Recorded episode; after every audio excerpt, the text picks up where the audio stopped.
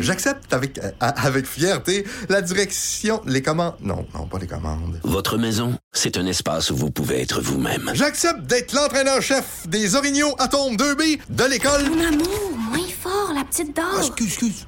Tu parles à qui? Elle mérite d'être bien protégée. Et vous méritez d'être bien accompagné. Trouvez la protection la mieux adaptée à votre maison avec Desjardins Assurance et obtenez une soumission en quelques clics sur desjardins.com. Il y a 18 ans aujourd'hui, c'était la tragédie du 11 septembre, et ça va faire l'objet de la chronique Disque dur avec Stéphane Plante qui est en studio à Montréal. Salut Stéphane. Salut Jonathan. Euh, deux volets que tu abordes, je trouve ça vraiment intéressant. Tout d'abord, bon, on va parler des chansons inspirées par les événements du 11 septembre. Par la suite, des chansons qui ont été bannies après le 11 septembre, parce qu'il y en a beaucoup. Mais tout d'abord, des chansons qui ont été inspirées. Ben, les, les plus grands euh, les plus grands groupes, les plus grands artistes ont bien sûr été inspirés. Des fois, ça a pris dix ans là, quand même, parce qu'il y a des gens qui voulaient laisser un peu les années, aller prendre du recul. Euh, on verra, il y a des, des, des chansons qui ont été faites pratiquement dans les jours qui ont suivi. Euh, ben, YouTube avait City of Blind, Blinding Lights, euh, Imagine Dragons aussi, j'ai pensé à toi, avec les deux pièces en fait, America et Real Life. Euh, Paul McCartney n'a pas échappé à l'inspiration la, post 11 septembre avec Freedom. Bon Jovi, Everyday Undivided, Another Reason to Believe. Ils ont été vraiment inspirés, les gars du, du New Jersey. Et même que John Bon Jovi trouvait que c'était pas assez. Il a fait une autre chanson qui est pas sous le nom euh, du groupe Bon Jovi, mais il l'a fait quand même avec le guitariste Richie Sambora, qui s'appelle, la pièce s'appelle America the Beautiful. Il y a Chris Cornell, Ground Zero. Et Bruce Springsteen, lui, n'a pas fait les choses à moitié. Lui a fait un album complet consacré à l'album de Rising qui est paru en 2002. En fait, il y avait des chansons qui avaient été écrites avant le 11 septembre, mais très peu en comparaison de ce qui, ce qui lui est venu en tête euh, après les, les événements. Et même les chansons qu'il avait écrites avant ont pris une autre signification à la suite des événements. On va écouter la pièce titre de Rising.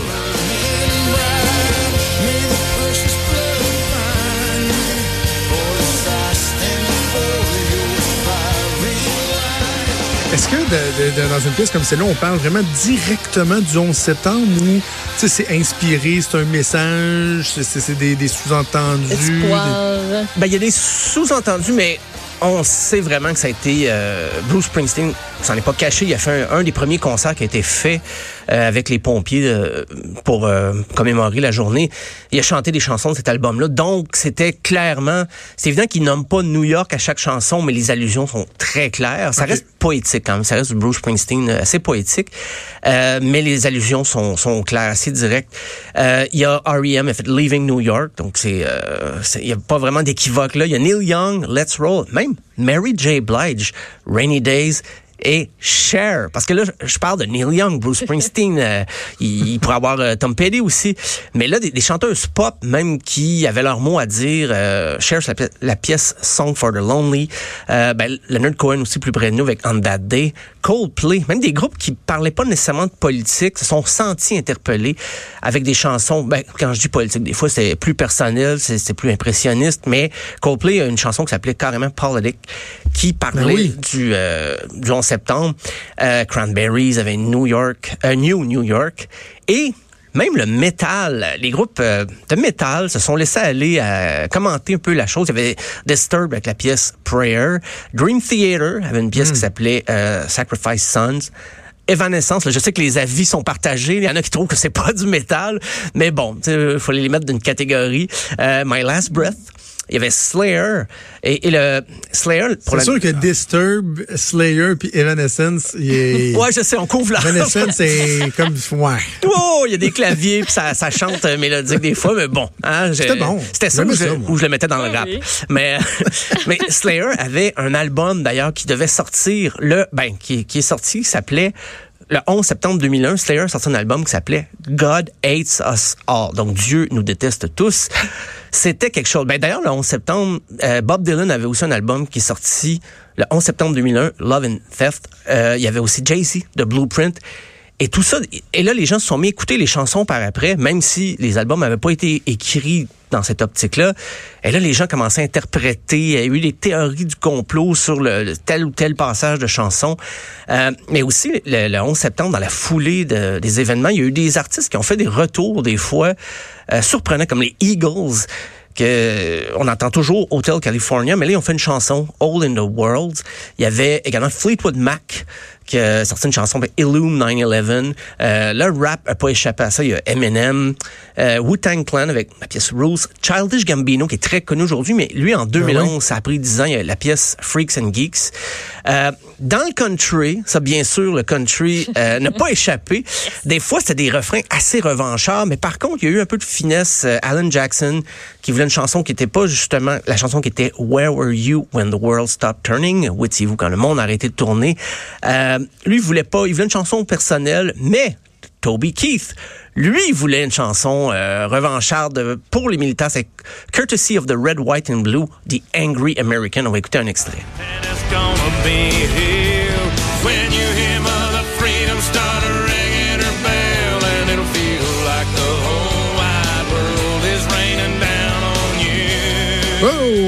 S'est pas caché. Freedom! Il s'est pas du Va- tout caché de ses intentions. euh, loin de là, il a chanté devant des, des militaires sur des bases militaires aussi. Il s'est affiché ouvertement. euh, même des fois, il parlait de son père qui, euh, qui avait participé à la guerre aussi. Donc, euh, lui, sa- et sa chanson, il la chante encore euh, à pareille date. Euh, dans la francophonie, un petit peu moins de pièces quand même, mais il y a eu Renault avec Axel Red. Axel Red qui, depuis, on se demande un petit peu qu'est-ce qui arrive, mais c'est la pièce Manhattan Kaboul. On va écouter euh, un extrait de cette chanson de Renault et Axel Red. Mais pourtant, pulvérisé sur l'autel, la violence éternelle. Solon gagne mon rêve américain. Du bon Renault, là. C'est bon, On Renault. reconnaît bien. Et pourquoi? Ben, Kaboul? C'est parce que les États-Unis avaient décidé d'attaquer l'Afghanistan quelques temps après les, euh, les attaques du 11 septembre. Et Renault met en parallèle la vie de deux personnes qui se sont jamais rencontrées, mais un qui vivant à New York et euh, l'autre vivant à Kaboul. Et c'est une des chansons, peut-être, chanson française la plus euh, représentative des événements. Euh, par contre, il y a eu un contre-coup du 11 septembre, c'est le réseau Clear Channel. C'est pas... Clear Channel a décidé de bannir 165 chansons. Euh, pour expliquer, Clear Channel, c'est pas nécessairement les représentants du gouvernement, c'est plutôt un, ré- un diffuseur qui avait 1200 stations de radio aux États-Unis, ce qui est pas rien. Euh, Clear Channel est devenu iHeartMedia aujourd'hui, qui a les, chaînes iHeartRadio.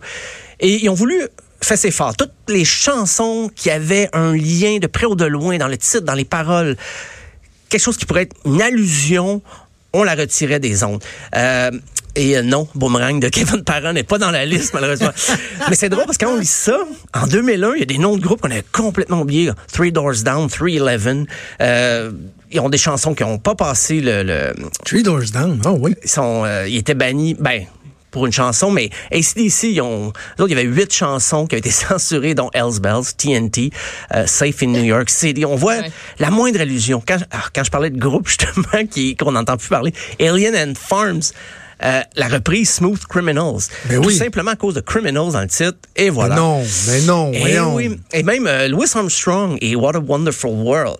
Et pourtant, moi, j'ai souvent entendu la chanson dans des reportages, justement, sur le 11 septembre, en, en guise de, de, ben, faut pas perdre espoir et tout ça. Mais là, non, on l'avait banni. On avait banni Walk Like an Egyptian des Bengals. c'est, raciste à la rigueur, parce que les fait Égyptiens, de sens. il y avait sabotage de- des Beastie Boys. Et là, la, la pro- la prochaine, je me demande encore pourquoi, c'est les Beatles, ok, un des groupes les plus consensuels qui existent. On avait banni euh, A Day in the Life, Lucy in the Sky with Diamonds, Ticket to Ride, mais Obladi, Oblada. On va écouter un extrait pour ceux qui, faut se rappeler, c'est pas la chanson la plus, euh, C'est une des chansons les plus insignifiantes de l'histoire. eh oui, des Beatles ou pas.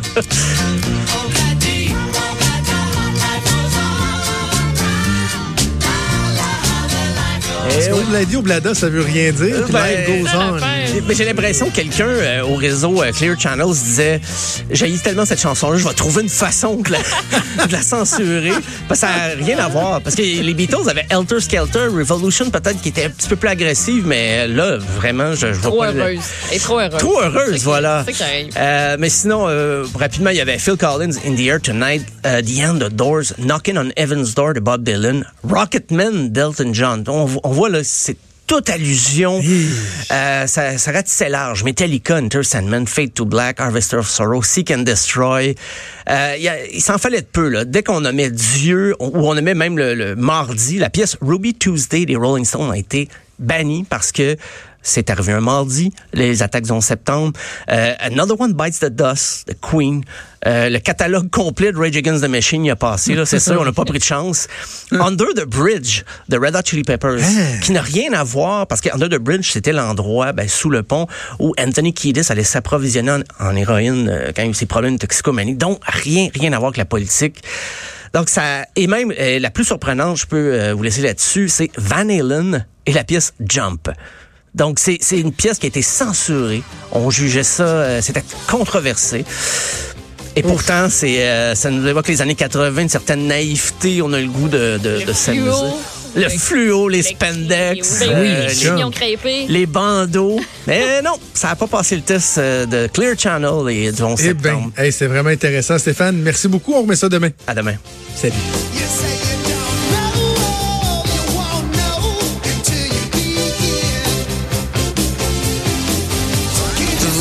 Écoutez Franchement dit. À venir sur Cube Radio. Cube Radio. Dès 12, on n'est pas obligé d'être d'accord avec Sophie Durocher. Cube Radio. Autrement dit. Et maintenant, autrement écouté.